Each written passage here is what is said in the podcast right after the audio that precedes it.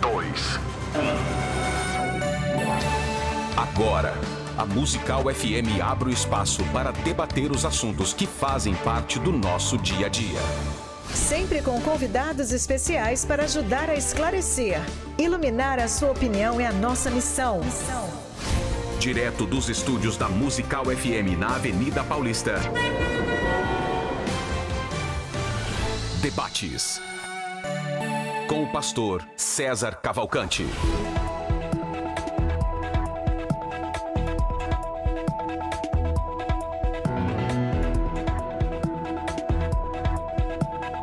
Um bom dia na graça e na paz de nosso Senhor e Salvador Jesus. Eu sou o pastor César Cavalcante e mais uma vez, para a glória de Deus, está no ar o debate da Rádio Musical FM. Nós vamos juntos até o meio-dia e que Deus nos ajude a termos um bom programa, que o Espírito Santo trabalhe na minha vida, na sua.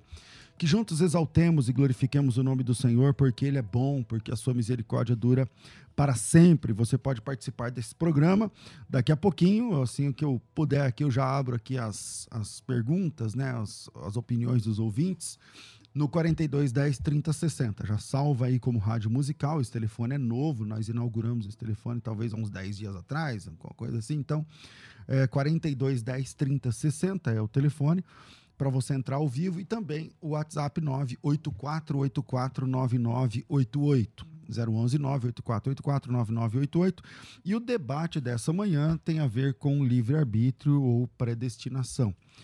Nós é, somos predestinados? Esta é a pergunta do debate. Ontem eu tentei fazer uma enquete no meu, no meu perfil do Instagram e algumas pessoas foram lá e tal, mas acontece que era mentira, pessoal. era uma pegadinha, na verdade não. Eu tentei fazer uma enquete, mas eu não sei, então como eu não sei, eu fiz errado, não deu certo, então hoje eu, hoje eu aprendi, entende? Então vai lá no Instagram, arroba César Cavalcante, César com S, só para complicar a vida de vocês, S-E-Z-A-R, S-I-Z, tá? S-E-Z. César Cavalcante, arroba César Cavalcante. Segue lá e vota na, na enquete que agora sim está funcionando. E a enquete, ela está perguntando, nós somos predestinados? Tem lá uma enquete perguntando se somos predestinados. E aí sim tem o campo de sim ou não. Deixa eu achar aqui. Aí tem o campo de sim ou não.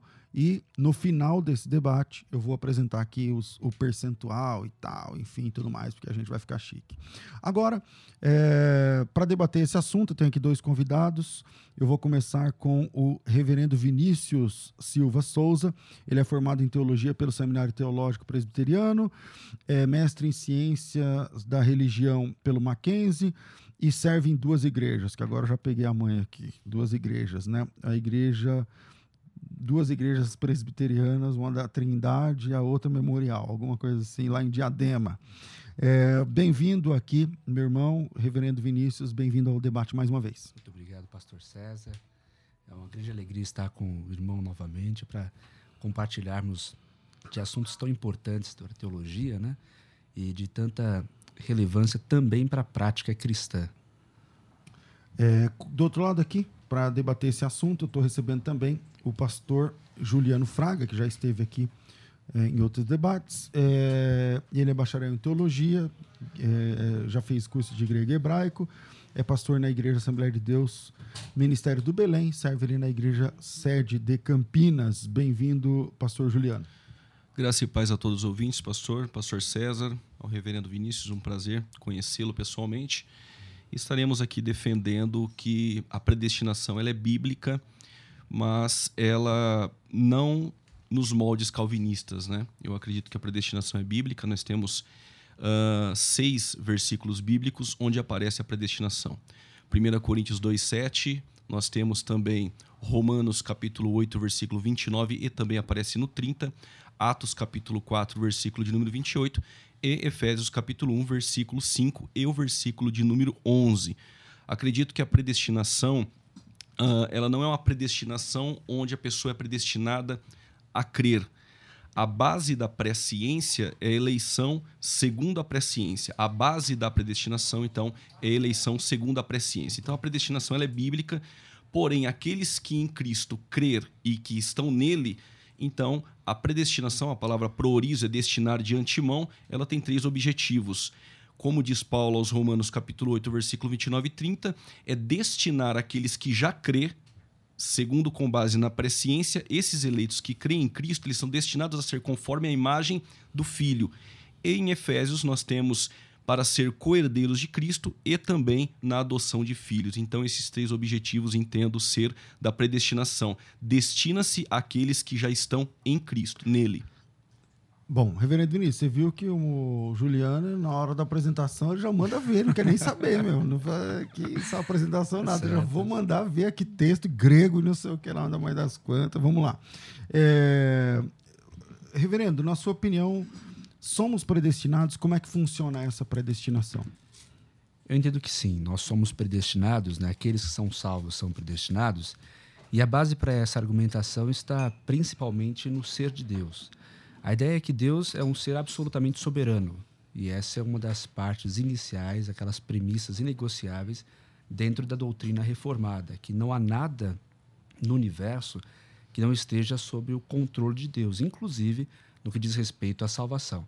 E sendo Deus absolutamente soberano, ele executa o seu juízo conforme a sua vontade. E dessa forma é que nós observamos ah, nos textos que o pastor citou, embora eu tenha a discordância que é Sim, é natural da interpretação, da interpretação deles, né? deles.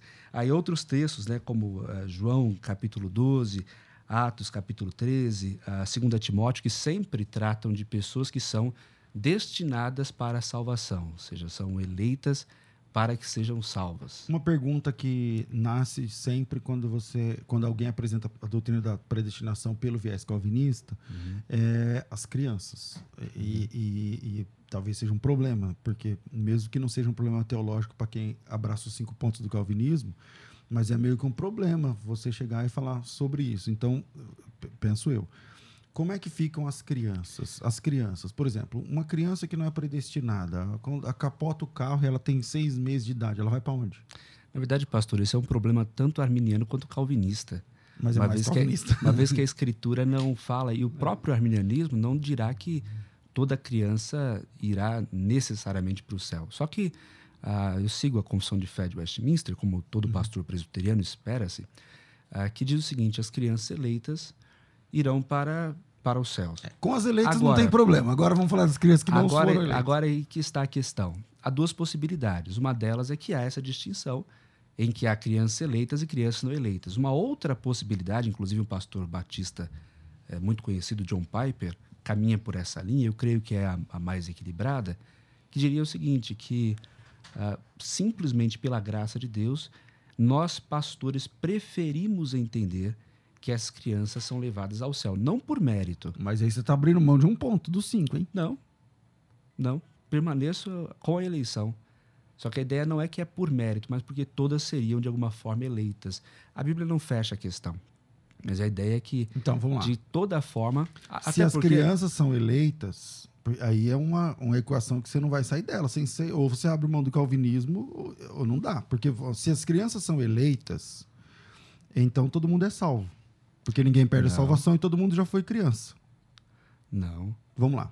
Se, se as crianças são eleitas e todo mundo já criança, foi criança. Uma criança que vem a falecer. Não, tudo bem, mas ela era eleita. Se as crianças são eleitas, como é que fica essa, essa questão? Eu não estou entendendo a pergunta. Pastor, Vamos lá. A, a Se as crianças são ah. eleitas, eu vou, vou, tentar refazer. Tá. Se as crianças são eleitas, a criança que capotou lá, falou, não, nós entendemos, nós como pastores preferimos entender, tal, tal, tal, que é, é que as criancinhas, estou falando bebê e tal, Sim. são eleitas e tal, tudo mais. Beleza. Bom, se crianças são eleitas e todos nós já fomos crianças e tá. ninguém perde a salvação, tá. então todo não mundo é são, é salvo. Aí tá, não são todos. Estou falando de um caso específico em que haja, em que Deus tenha planejado a história de uma criança que não venha a crescer. Então ah, prefere tá. Então a criança entender, na fatalidade prefere se entender que, que ela... ela... tinha sido eleita. Mas isso é, isso é uma opinião. Agora entendi. entendi. Agora também é o caso de crianças. Uma outra opinião é que, de fato, Deus soberanamente elege algumas para salvação e elege outras para condenação. Afinal de contas, não há mérito. Aí, nesse caso, ela vai para o inferno. Isso. Até, tá mesmo, até mesmo crianças têm pecado. Entendi. Vamos lá. Professor Juliano, é, na sua opinião, o homem tem livre-arbítrio, livre agência, tem diferença disso? Dá para defender a liberdade de escolha do homem a respeito de Deus? Eu tô falando, não é escolher se toma café ou chá, se é com açúcar ou sem açúcar, mas eu falando assim, escolher Deus. O homem pode escolher Deus? Após a queda, uh, nós entendemos que o homem ele é depravado totalmente. O homem está morto em delitos e em pecados. E nós entendemos que o homem necessita necessariamente da graça a graça preveniente. Ela habilita o pecador. Se a graça não habilitar o pecador, ele não consegue chegar a Deus. Não há um justo sequer e não há ninguém que faça o bem. Então ele necessita da graça. E essa graça preveniente habilita o pecador a reconhecer o seu estado de miséria e de pecado para aceitar ou não a oferta do evangelho. Então, a partir deste momento, ele tem este livre-arbítrio com certeza para dizer sim ou não. A graça ela pode ser resistida, ao meu ver. No entanto, que a salvação, dentro do ponto de vista arminiano, ela é condicional porque necessita crer. E se nós olharmos para a Bíblia, nós temos essas condicionantais. Nós temos se crer, se confessar, aquele que crer este será salvo. Então nós temos o crer, nós temos essa condição. Diferente do ponto de vista calvinista, que há um decreto, Deus decreta todas as coisas. Até porque, dentro do calvinismo, Deus só é soberano se ele decretar todas as coisas. Lembrando de John Piper, ele disse que o 11 de setembro, a catástrofe que houve, também foi um decreto de Deus. Deus decreta todas as ações do homem. E aí eu acho estranho tudo isso porque Deus pune o piloto do avião. E eu gostaria de entender, até com o, o reverendo Vinícius, como explicar tudo isso. Por exemplo, Deus ele decreta o estupro, Deus decreta o assassinato de Abel, Deus decreta a queda de Adão para ele ser soberano. Mas como Deus decreta e depois Deus os leva para o juízo final, abre o livro das obras e os pune se eles não tiveram a possibilidade de assim não o fazer. Como conciliar essa ideia de Deus decretar todas as ações do homem e, ao mesmo tempo, Deus punir se o homem não teve a possibilidade de assim não fazer? Me parece um compatibilismo filosófico. Isso se o irmão crê que Adão não teve o livre-arbítrio. Agora, alguns calvinistas infralapsarianos acreditam que Adão teve o livre-arbítrio. Se ele teve, como explicar? Deus deixa de ser soberano no Éden? Posso, pastor? Claro. É, isso entra um pouquinho na discussão da semana passada, né, pastor, a respeito de como Deus interfere ah, em todas as ações humanas, no sentido de que ele é um ser absolutamente soberano. Bom, ah, mesmo para um calvinista infralapsariano, e aí tem que. Lidar... Que é o seu caso. É. Mid-lapsariano. É. tem também. É, mas eu falo. Acabei de desenvolver. É, mas é, é, o meu caso. Ah, mesmo para um calvinista infralapsariano, o entendimento, pastor, é que sempre há o decreto de Deus. Tanto que a discussão de infra e supralapsarianismo se encaixam dentro dos decretos de Deus. Adão, dentro do entendimento da própria Confissão de Fé de Westminster, tinha o livre-arbítrio. Em que sentido? Aí tem que definir os termos, porque uh, falar que alguém tem livre-arbítrio é falar que alguém, e aí dentro da, das questões filosóficas, uh, alguém tem condições de fazer algo que é contrário à sua natureza. Ou seja... Voar, por exemplo. Não, mas eu, digo natureza no sentido espiritual. Ou seja, Adão tem livre-arbítrio porque ele tinha a opção de. Ele tinha primeiro uma inclinação para o bem, mas ele também poderia cometer o mal. E aí que eu entendo que não há o livre-arbítrio, uma vez que todo ser humano tem a inclinação para o mal. Ou seja, todo ser humano, como o pastor citou, nasce em delitos, nasce em pecado e o seu próprio coração dispõe-se para fazer aquilo que é mal e a prática mais simples demonstra Mas isso. Mas o Adão não tinha esse declínio ao mal. Não. Assim. Antes da queda, não. Ele então era... você vai defender que o Adão tinha livre-arbítrio. Sim, caso. sim. E é o que a Constituição de Fé de Westminster defende. Legal. Todo aí viria a pergunta: e aí vem... Deus deixa de ser soberano? De modo algum. Assim como ele decretou que Adão tinha livre-arbítrio, ele decretou a própria queda de Adão.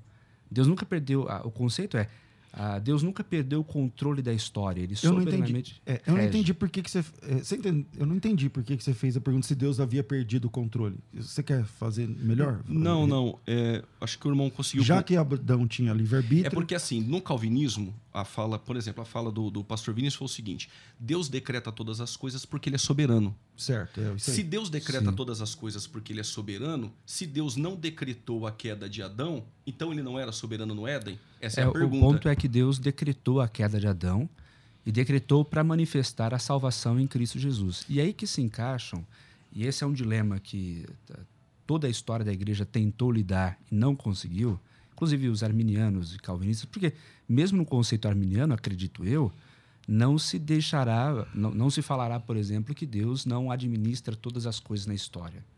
Ou seja, até mesmo uma catástrofe como o 11 de setembro, não tem como dizer que Deus, de alguma forma, olhou para o lado, foi, não sei, é, perdeu o controle. Isso aí, pastor, talvez seria uma tendência mais ligada até ao teísmo aberto, que é a ideia de que Deus abre mão da sua soberania por causa do amor, e abrindo mão dessa soberania, o mundo faz o que, que bem entender, que é já um desenrolar é, terrível do deísmo e aquela coisa Que toda. já viram deísmo, é. Já viram deísmo. Eu creio que até para o arminianismo não tem, uh, não tem dificuldades em lidar com essas tensões, que são naturais, do Deus que é capaz de abençoar o seu povo, e ele abençoa, mas o Deus que é capaz também de trazer destruição. E a história bíblica mostra amplamente isso. Essa tensão uh, teológica dentro do arminianismo, nós temos como resolver. As ações do homem foi por permissão de Deus. Hum. O homem tem esse livre-arbítrio. Então, quando Caim decidiu matar Abel, por exemplo, ele não foi predestinado aquilo em decreto arbitrário e fatalista. Ele teve a oportunidade de assim não fazer. E aí a pergunta volta no sentido de que como Deus ele decreta que Caim o mate, mas o mesmo Deus depois pergunta para Caim por que ele fez aquilo. É o mesmo Deus que decreta as ações más, por exemplo, de Judas Iscariotes, que no ponto de vista calvinista ele foi predestinado a trair como um decreto. Ele não tinha possibilidade de assim não fazer. Como depois puni-lo no juízo final, abrindo o livro das obras, sendo que ele não teve a possibilidade de assim não fazer? Essa é a tensão teológica que dentro do arminianismo nós não temos. No calvinismo, essa compatibilidade que existe entre Deus decretar e ao mesmo tempo Deus punir por um decreto que ele mesmo causou, como entender tudo isso? E aí nós levamos como uh, Adão, então ele foi decretado a cair, naturalmente nós estamos colocando Deus como aquele que é autor do pecado. Por mais que o calvinismo tenta sair de alguma forma, a tensão continua a mesma. Se Deus decretou a queda, Deus decreta todo o mal, Deus decreta toda a catástrofe, estupro, Deus não se torna o autor do mal? Aí você já entra numa questão muito filosófica, na medida que o mal não é algo material. E por não ser algo material, não pode ser tangível. O mal, na verdade, é controlado absolutamente por Deus e ele se vale de seres para isso. E você tem alguns exemplos bíblicos, né? Quando, por exemplo, Micaías é, tem uma visão e nessa visão Deus chama espíritos para que esses espíritos arranjem um jeito de enganar Acabe. Então nós vemos que, embora para nós, do ponto de vista teológico e filosófico, seja uma tensão, numa plataforma muito maior que a nossa, que é o entendimento de Deus, a sabedoria de Deus, as coisas estão muito bem resolvidas. E aí eu uso o exemplo, né? Por que que Faraó não quis deixar o povo sair do Egito? Por um lado eram questões econômicas, mas o que o texto bíblico dirá é que Deus, Deus endureceu, o coração dele. E Deus endurece o coração de Faraó e pune Faraó por causa disso. Agora, essa é uma tensão nossa, do ponto de vista teológico, filosófico. Ah, para Deus e para a Escritura Sagrada, são duas vias que caminham absolutamente juntas. E eu vou trazer mais uma complicação, pastor, no sentido de que Deus é absolutamente soberano e isso não tira a responsabilidade humana. Porque a Bíblia sempre mostrará as duas coisas caminhando juntas. Não tem as duas entrando em choque, em conflito. É o Deus que elege, é o Deus que predestina, é o Deus então, que separa mas quando senhor uns... fala assim, ó, Deus é absolutamente soberano, quer dizer, Deus decretou que aquele fulano ele vai ser um, um perdido e tal, ele nunca vai alcançar a graça e tal. Ok, entendi. Agora, uhum. Deus faz isso sem tirar dele a responsabilidade humana. Você não está falando, em outras palavras, de um jeito calvinista, que aquele cara também tem escolhas? De certa forma, moralmente. Porque assim, ó, não vai ter juízo final? Sim. Certo juízo, o juízo final vai ser baseado em quê? Nas obras. A Bíblia diz que eles foram julgados, cada um pelas suas obras. Né? Uhum. Como você pode ser julgado por uma coisa que você não teve escolha para fazer? A ideia é que esse ser humano responde também à sua natureza. E aí que está, o que eu tenho dito aqui. A tensão que a Bíblia toda disserta é de Deus que elege, nós ouvimos os textos, nós temos outros textos para apresentar, mas ao mesmo tempo um Deus que não tira a responsabilidade do homem, até porque este homem ah, sempre terá vias morais, sempre será apresentado a vias morais, inclusive quando a gente olha na carta de Paulo aos Romanos, ele fala que até mesmo a criação, de certa forma, haverá de trazer é, condenações porque as pessoas viram e não, não conseguiram enxergar Deus na criação. Né? Pelo contrário, é, responderam às suas próprias inclinações, responderam às suas é, próprias, seus próprios instintos Sim. próprios do pecado e tudo mais. Bom, é, eu vou fazer o primeiro intervalo aqui agora, né? E de, nesse primeiro bloco eu virei um arminiano roxo, que nem sou, mas uh, ficou dois contra um. E no próximo bloco, então, eu vou virar um calvinista e vou ficar eu e ele contra o Juliano. Virei, a gente volta já, já. Fica com a gente. 105.7 em qualquer lugar do mundo. Faça já o download do nosso aplicativo. Digite na Google Play e Apple Store Musical 1057 e instale já no seu smartphone. Você pode mandar a sua mensagem. Ouvir a musical em alta qualidade em todo lugar. E ficar por dentro de tudo que acontece na nossa programação. Disponível para Android e iPhone. Não esqueça, digite Musical 1057 e seja bem-vindo. Musical mais Unidade Cristã. Por favor. Por favor. Por favor, eu não consigo respirar. Por favor, eu não consigo respirar. Cara, você não tá vendo que tem três minutos que ele não se mexe? Eu não consigo respirar. Angustiante, né? Esta é a mesma angústia quando se trata de qualquer ação racista. Não dá mais. Não dá mais para respirar esses ares. Diga não ao racismo. Você está ouvindo Debates aqui na Musical FM. Ouça também pelo nosso site www.fmmusical.com.br.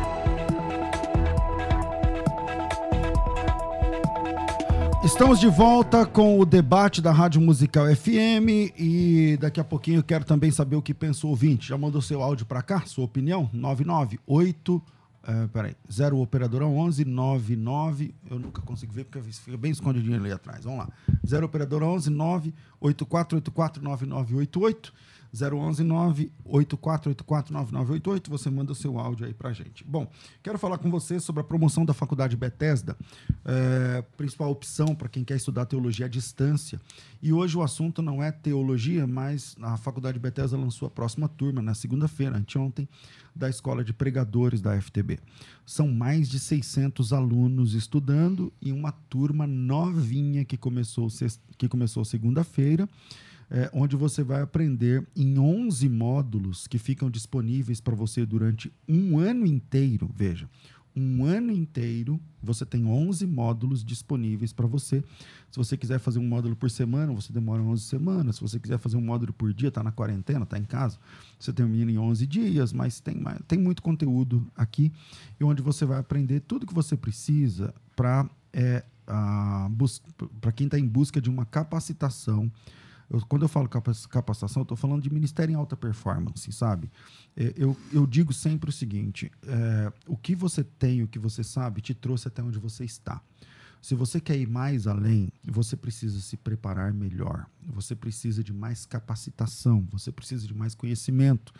E a Faculdade Bethesda é essa caixa de ferramentas que está disponível para você é, de uma forma extremamente barata tá certo? É muito barato. Ser aluno da FTB é barato demais. Por exemplo, a Escola de Pregadores é um projeto onde você paga apenas R$ 39,90 R$ por mês. Isso para quem vai facilitar em 10 vezes, vai pagar R$ 39,90. Pode ser que você esteja interessado em pagar, sei lá, em em duas vezes, então você paga de duas de 200, um pouquinho menos, né? É, é 399, divide por dois, dá dois de 199, não sei o quê.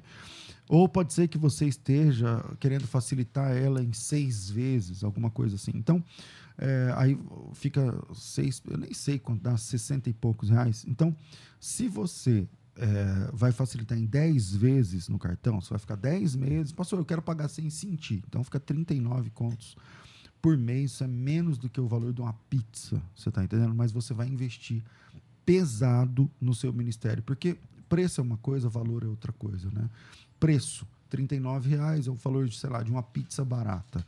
Mas valor, valor, É, quanto custa você, quando você recebe uma palavra para transmitir para a igreja e você não consegue, por exemplo, transformar aquela, aquela inspiração, vou chamar aqui de inspiração, aquela inspiração que você pode compartilhar com alguém em três minutos, cinco minutos, mas você não consegue transformar numa pregação de uma hora, de 50 minutos. Como é que você divide em tópicos? Como que faz isso?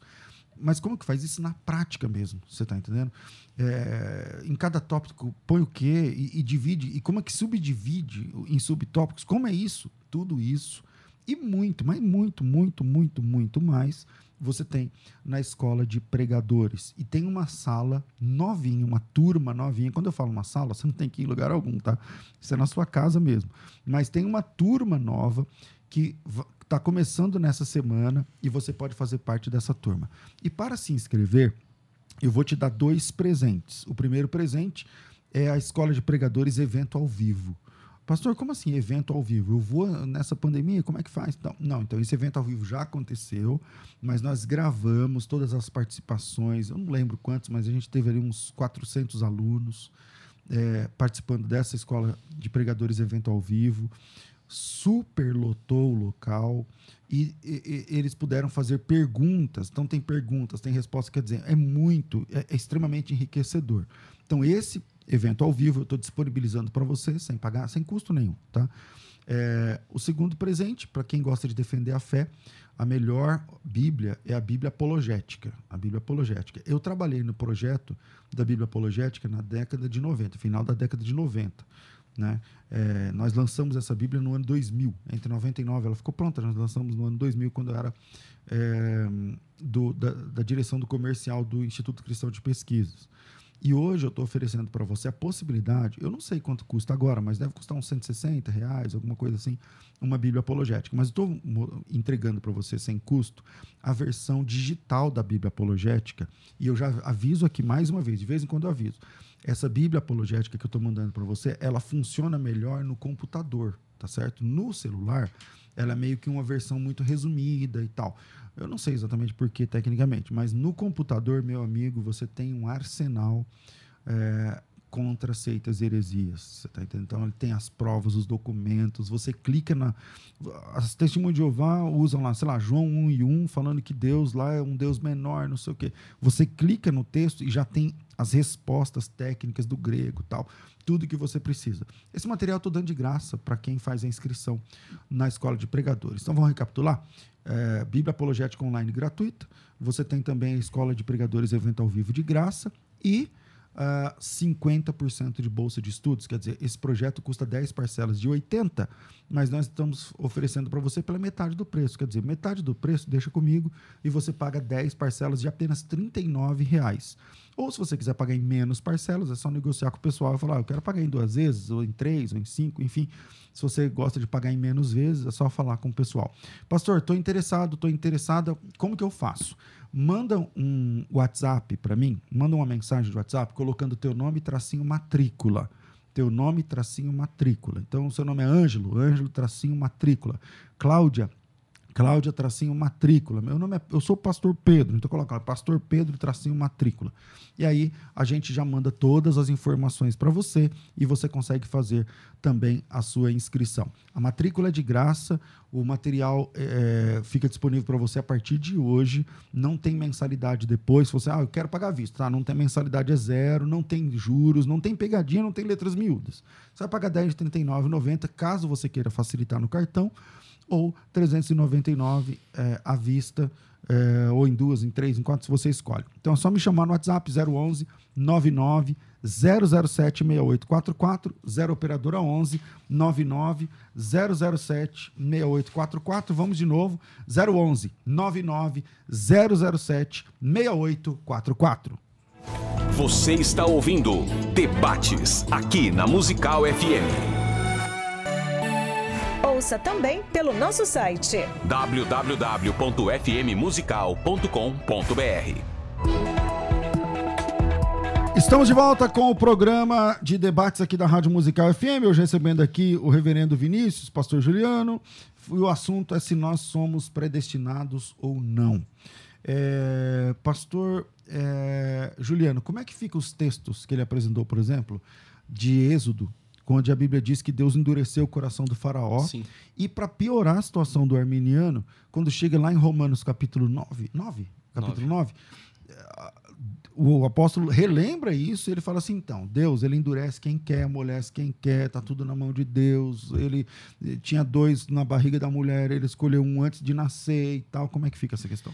Então vamos por parte. Uh, o texto de Romanos, é, ali Paulo não está tratando uh, de um decreto antecedente, e sim consequente. Nós acreditamos, arminianos, que Deus decreta algumas coisas. A cruz é um decreto. Jesus vai voltar é um decreto. A criação é um decreto. Então ele está no controle, mas isso não quer dizer que ele decreta todas as coisas, como por exemplo, endurecer o coração de Faraó. Deus previu de antemão e um conhecimento prévio e exaustivo que o coração de Faraó já era duro.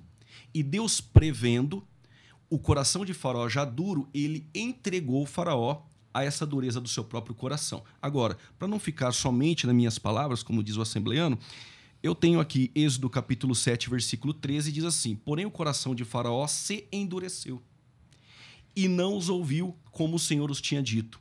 Versículo 14: Então disse o Senhor a Moisés: O coração de Faraó está obstinado. Já era obstinado por sua própria natureza, não que Deus decretou, mas que já era e Deus anteviu de antemão. Versículo 22. Porém, os magos uh, do Egito também fizeram o mesmo com seus encantamentos, de maneira que o coração de Faraó se endureceu. Então não é Deus que decretou o coração dele. Da mesma forma, quando Paulo diz aos Romanos, os vasos preparados para ira. Não foi Deus que preparou em decreto para eles serem vasos de ira, até porque seria um Deus bipolar ou contraditório. Deus quer salvar, Deus quer que todos venham ao arrependimento, eu quero vos ajuntar, mas eu decreto para que vocês sejam vasos de ira. Essa predestinação é arbitrária e macula o caráter santo de Deus. O texto ali, quando diz preparados em Romanos 9, o, o verbo ali é catartizo, significa, em uma voz média, preparados por si mesmo. Consequência que eles mesmos causaram. Assim eles se tornaram. E Jacó e Esaú, nós temos ali também, que é um texto muito clássico que os uh, calvinistas usam, uh, o verbo ali, micel, que é de aborrecer aparece em Lucas 7 também, quando diz Jesus dizendo que aquele que não aborrecer pai e mãe, que do ponto de vista calvinista é odiar. Será que Deus pede para odiar o pai e mãe? Claro que não. Isso é chamado, dentro de um hebraísmo hermenêutico, uma figura que era usada já semítica de quando Deus ama um e menos o outro. E ali não está falando de indivíduos.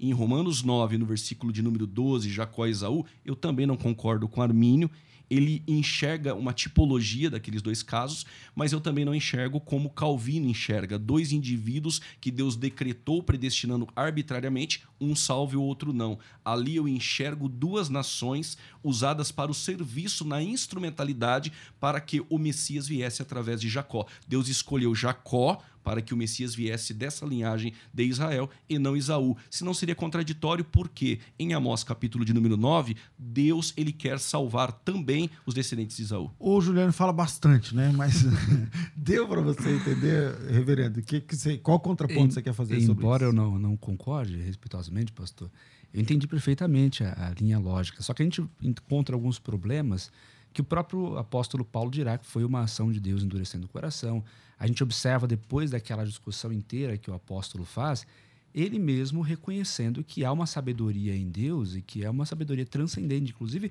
ele entra numa discussão: olha, você vai chamar Deus de justo, de injusto, ou você vai querer de alguma forma criticar a Deus ou falar contra Deus diante da eleição e mesmo reconhece que é impossível que Deus soberanamente age. Bem, uh, mas há algumas tensões que a gente observa também no seguinte aspecto. Como é que a gente resolve o caso do Salmo 139, que o salmista fala que todos os dias foram escritos e determinados? Vejam, é um caso de uma pessoa, de uma pessoa, é um indivíduo que reconhece que tudo o que acontece na sua vida, dia a dia, foi escrito por Deus.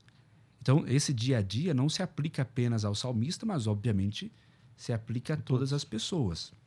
E aí que está. É, dentro dessa, dentro dessa trajetória da vida encontra-se tanto a salvação quanto a reprovação. Como é que a gente E aí, Como é que, do ponto de vista E agora, isso Juliano? funciona? Porque para o calvinista, aí que Sim. tá. Agora, Como é que outro você lado. responde para nós? Pro agora calvinista, isso é tranquilo, né? Tá? Não, para nós também é muito tranquilo. Ah, quando diz que Deus escreve todos os dias, é claro que Deus escreve, segundo a presciência. E é por sua conta ali falando de salvação. Mas tudo bem. Agora, Deus ele sabe quem vai crer? Deus sabe. Eleito segundo a presciência, diz o texto. E até mesmo falando sobre a predestinação, então Deus, ele, quando algum calvinista diz assim, mas existe textos no Antigo Testamento que foram escritos e profecias que já diziam que um iria o trair. Aí alguém vai dizer o seguinte: então, a profecia produziu o ato? Não. O ato previsto produziu a profecia. Por quê? Porque de antemão Deus já previu. Aquela lógica calvinista, então quem colocou o futuro lá, essa é a ideia, porque dentro do calvinismo Deus só consegue conhecer aquilo que ele decreta, aquilo que ele coloca. E para nós não. Deus ele conhece toda a história, ele está no atemporal, ele é o ontem, hoje e eternamente. Isso que está acontecendo aqui agora, da eternidade ele já viu, mas isso não quer dizer que ele decretou esses dias em um caráter salvífico soteriológico. Isso não quer dizer o texto. O problema, pastor, é que se a gente parte da pressuposição de que Deus simplesmente observa a história, ah, há uma, há uma série de dificuldades. Primeiro, Deus é um espectador da história. E outra, né? Se Deus não domina sobre a história, quem domina somos nós. Então, é necessário, dentro do texto bíblico, preservar o conceito de que Deus é um ser absolutamente soberano. Nós quebramos cabeça, no sentido teológico, por quê? E especialmente nessa questão, como eu falei no, na, na quarta-feira passada, porque é algo que mexe conosco. Quer dizer, a gente tem plena convicção de que Deus decretou a criação, de que Deus, no caso né, dos arminianos, decretou a, a redenção e decretou a consumação de todas as coisas. Isso a gente crê. Ah, mas o grande problema é quando mexe conosco e por que não, eh, olhando o texto bíblico, vendo quantas vezes o conceito de, de eleição aparece, mesmo que seja confuso para nós, a entender que Deus também decreta sobre as nossas vidas e, e largar essa independência. Mas essa nossa. eleição é muito claro, eleito segundo a presciência. Eu gostaria só de fazer uma perguntinha. Deus só conhece aquilo que ele determina? Por exemplo, a profecia produz a ação do homem Dá um exemplo. ou a ação do homem produz a profecia? Pode ser o caso de Judas. Deus, ele só conhece aquilo que ele decreta ou ele conhece as ações do homem e para ele conhecer na presciência, ele não precisa decretar? Porque dentro do que eu estou entendendo, Deus ele coloca o futuro porque ele não pode ser espectador. Então Deus só é presciente se ele colocar, se ele decretar. Se assim ele não fizer, ele deixa de ser presciente. Isso, irmão entendeu? Eu, eu acho que entendi, acho que entendi. Deus só conhece aquilo que ele determina? É porque não existe nada além do que ele determina.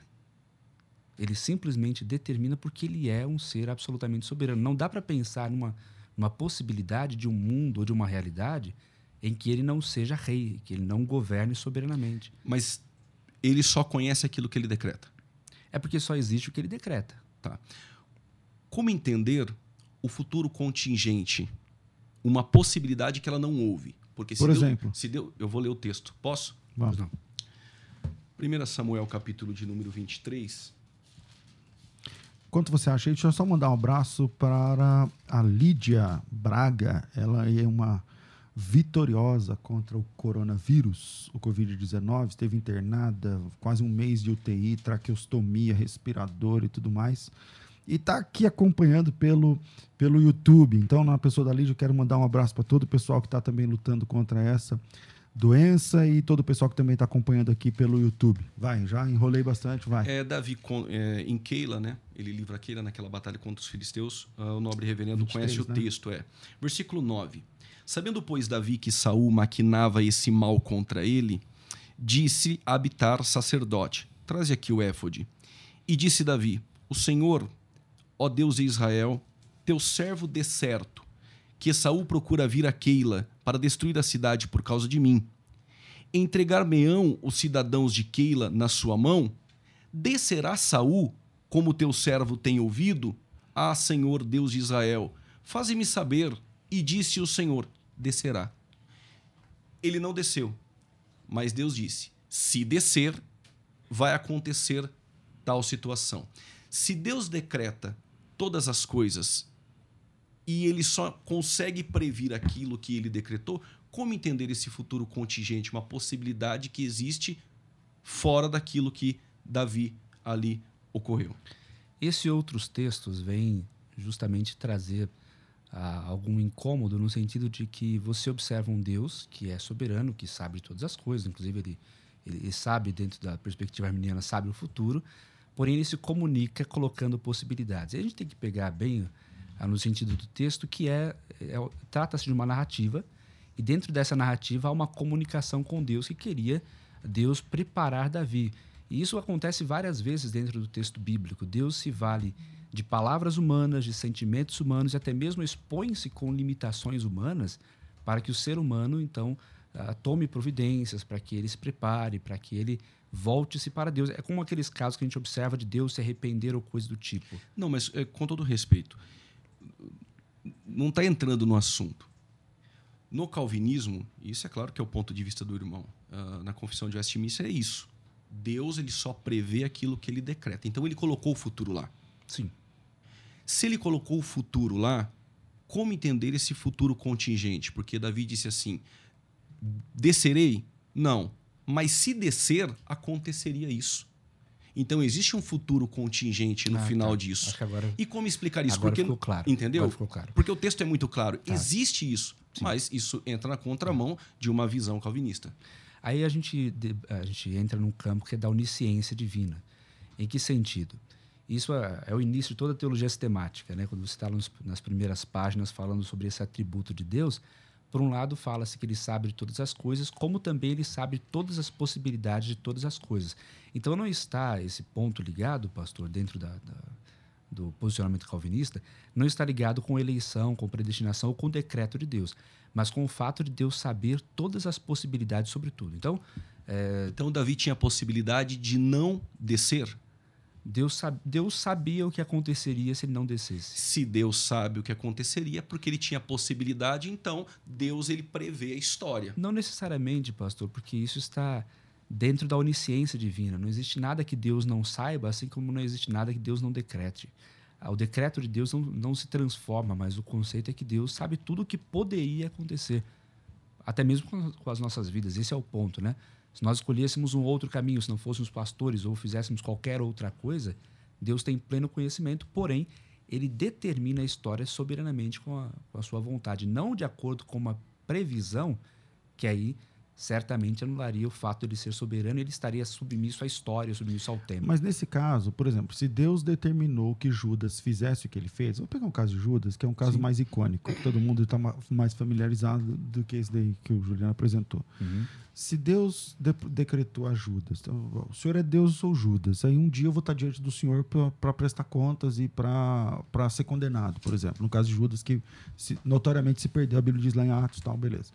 É eu acho que eu, se eu fosse o Judas, eu teria argumento. Se o calvinismo for o fato, porque eu vou chegar lá diante de Deus e vou dizer o seguinte: peraí, eu fiz tudo que o senhor mandou. Qual é o lugar dos obedientes? É o céu ou o inferno? Aquele que obedece a Deus, no final, ele tem que ir para o céu, ele tem que ir para o inferno, já que o céu e o inferno também é pelas obras. Então, as minhas obras foram te seguir. As minhas, minhas obras foram te obedecer. Eu fiz o que o senhor mandou que eu fizesse. Não teria o Judas argumento diante de Deus no final, para dizendo o seguinte: eu, eu fiz, eu sou um servo seu. Tudo que o senhor decretou para eu fazer, eu fui lá e fiz a risca. Eu obedeci ao senhor do jeito que o senhor queria. De modo nenhum. Aí que está. A gente observa dentro do texto as duas coisas caminhando juntas. Por um lado, ele é filho da perdição, ou seja, já está decretado e já foi é, preparado para aquilo. E por outro lado, e aí que a gente tinha conversado, pastor, que no calvinismo tem a ideia de, de determinação, de predestinação, e Deus, portanto, decreta absolutamente. Só que, ao mesmo tempo, há uma resposta de um coração caído. E esse coração caído dá vazão, e nesse ponto acho que há o contato com o arminianismo, porque o, o coração caído dá vazão àquilo que há justamente dessa natureza corrompida. E o caso de Judas é esse. Por um lado, Deus é absolutamente soberano e determinou que isso aconteceria. Mas ele não tinha, digamos, uma, uma placa falando, ó, traia Jesus. Ao contrário, ele deu disposição ao seu próprio coração, valeu-se da sua própria lógica e tudo mais. É um caso como o que nós observamos dessa, dessa dualidade, quando a gente lida com o pecado de Davi de levantar o censo. Uhum. Por um lado, Deus decretou, e o texto fala que Deus se irou contra Israel. Porque e ele Deus, fez a contrária. Porque ele fez a contagem. E o outro texto fala que Satanás se levantou e, E colocou no coração e colocou dele. no coração de Davi. Então, essa tensão para o texto bíblico é, simplesmente acontece. E ela simplesmente se desenrola. O grande problema é que, se nós anulamos essa soberania de Deus, Deus deixa de ser Deus. Bom. Aí que tá, aí que tá. Rapidinho. É, é, se anula a soberania de Deus, é porque Deus então decreta todas as coisas, é isso? Sim. E, e- não sei se o irmão observa, sempre existe tensão. O irmão usa o termo tensão. Outros calvinistas usam o termo até mistério. Outros usam o termo de que nós não sabemos. Isso é Problema, coisa de problema, Deus. é. Percebe-se que nós temos que ficar com tensão na Bíblia e, e coisas que. Agora, pastor, isso é natural da Bíblia. Nós cremos um Deus que é um em essência e três em pessoas. Não tem problema maior que esse, não tem mistério maior que esse. Nós cremos num Cristo que é verdadeiramente homem, verdadeiramente Deus. Nós cremos num Deus que, por ser eterno, é o antitempo. O que é antitempo? Eu não faço ideia. Mas isso está claro nas Escrituras. A sua natureza humana, a natureza divina. Assim como a predestinação está clara nas Escrituras desde sempre. não nos pastor. moldes arbitrários, né? Mas tá Deixa bom. eu fazer uma. pa- é, vamos lá. O assunto é sempre polêmico e eu gostaria de saber o seu voto. Quer ter voz? Vai lá no Instagram, arroba César Cavalcante. Instagram, arroba César Cavalcante. Segue a página e clica na- no, no- no último story que eu fiz, no- nos últimos stories lá. Eu postei por último a pesquisa a respeito disso. A pergunta que eu fiz lá é: nós somos predestinados? Tem lá sim ou não? Clica lá que daqui cinco minutos eu volto com a resposta, com a- a- o percentual, pelo menos, né? Vamos lá. O pastor Márcio, paz, pastor, sim, todos nós predestinados a conhecer o caminho da salvação. Agora, para ser salvo, é outra situação. Devemos nos esforçar, manter nossa conduta baseada na santa palavra de Deus para que possamos alcançar a eternidade com o nosso Salvador Jesus, graça e paz. O Moisés. Se somos predestinados, como explicar a morte de Jesus no Calvário à luz de João 3,16? Não entendi direito a, a colocação, mas talvez seja uma questão aí a, a ser entendida. O José Elton não acredita em predestinação, isso anularia a glória que há no sacrifício de Jesus na cruz. Isso valeria para a antiga aliança de Deus com Israel, pois o povo era escolhido. Jesus se sacrificou por todos, para todo, não, para, seria para que todos se arrependessem dos seus pecados, né? Seria isso. O Alisson, Deus lhe abençoe sempre, irmão César Cavalcante, gosto muito dos seus programas, muito esclarecedor, tem me ajudado a entender muito a palavra de Deus. Obrigado, valeu, Alisson. E a Marta, Batista tradicional, penso que a criança morrendo será salva. Nascemos com natureza corrupta, mas não com o pecado, seria ativamente falando, né? Tem áudio no WhatsApp? Solta um aí. Bom dia, que a paz seja contigo. Com certeza, somos predestinados, todavia, de acordo com Efésios, capítulo 1 e outros contextos bíblicos, pastores, em Cristo. O texto é bem claro: em Cristo nós somos predestinados à salvação. Todavia, aqueles que não estão em Cristo também já estão predestinados, se morrerem no pecado, ao inferno. Bom dia, amo vocês. Um beijo no coração. Vamos continuar orando uns pelos outros e avançando na evangelização mundial. É, Pastor Alexandre aqui de São Bernardo do Campo, Igreja Batista. Valeu, pastor Alexandre. Solta mais um e vamos voltar aqui. Bom dia, paz do Senhor Jesus. Se um homem predestinado a ser salvo comete um homicídio ou até mesmo um suicídio, como foi o caso do piloto do avião do 7 de setembro, ele mesmo assim é salvo e vai para o céu? Obrigado, Deus abençoe. A predestinação não trabalha com muçulmano, né, irmão? Como é que é? É, Deus predestina os muçulmanos. Como é que é? se eles forem Conhecemos como Ordo Salutis, né? É, a sequência lógica né, e não cronológica da salvação.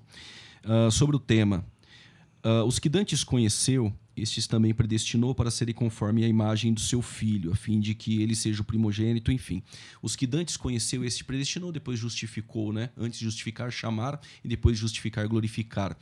Ah, esse texto aqui, a palavra conhecer, que é prognóstico, né? a ideia de conhecimento prévio, aparece em mais alguns outros textos bíblicos, como 1 Pedro 1,20, 2 Pedro 3, Bom, 17. Já perdemos a pergunta Uh, que era enfim, rápida. Este conhecer, este conhecer é o conhecimento prévio, que o calvinismo trata de outra forma, esse conhecimento para predestinar.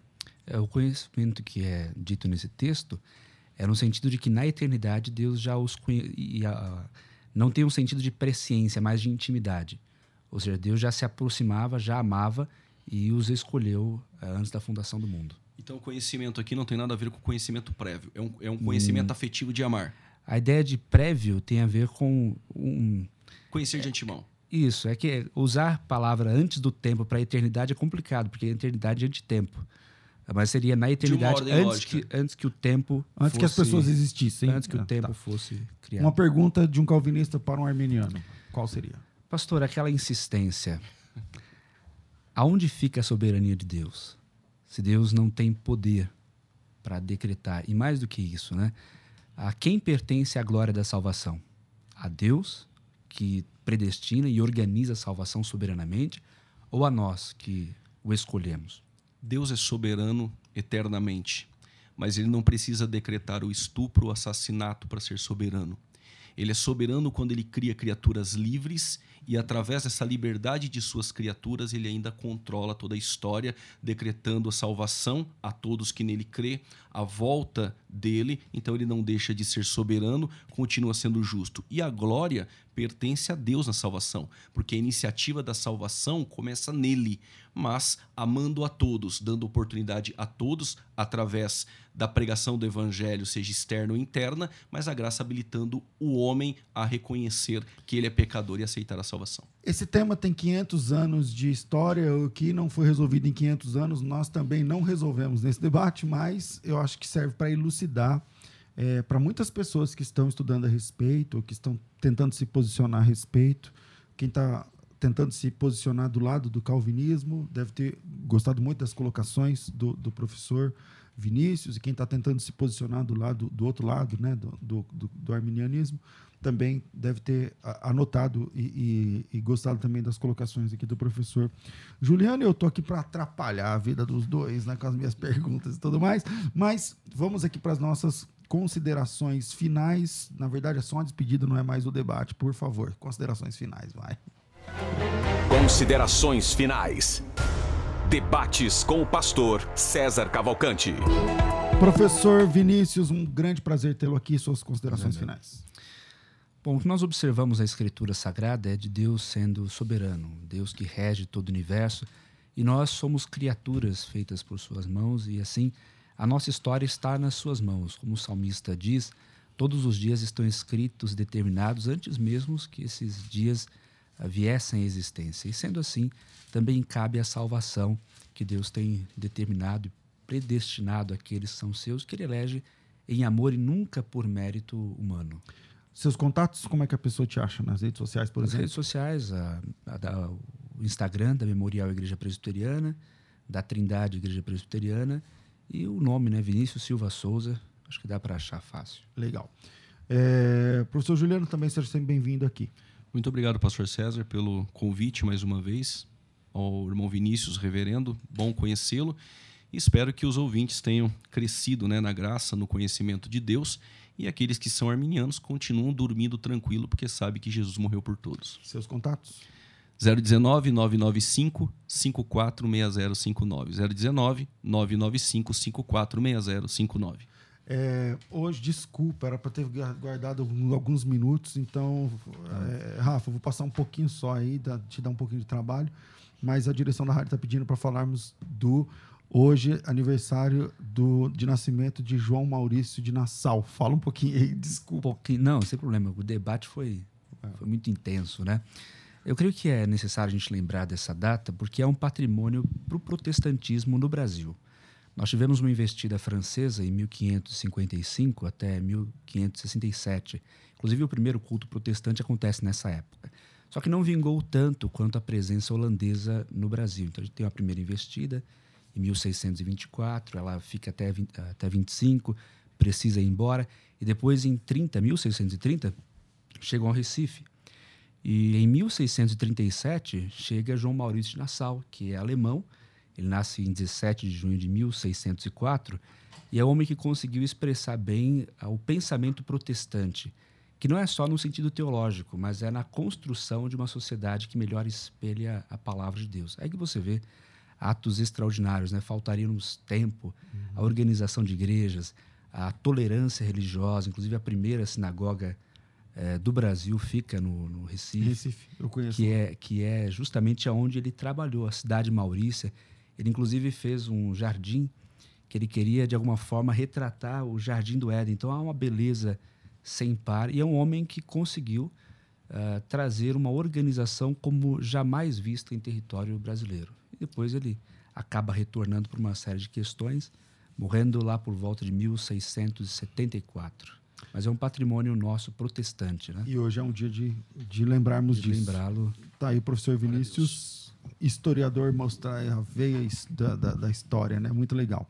Gente, é, o tempo é muito curto, vamos ficando por aqui. Come um minuto aí do, do, do, tempo a mais.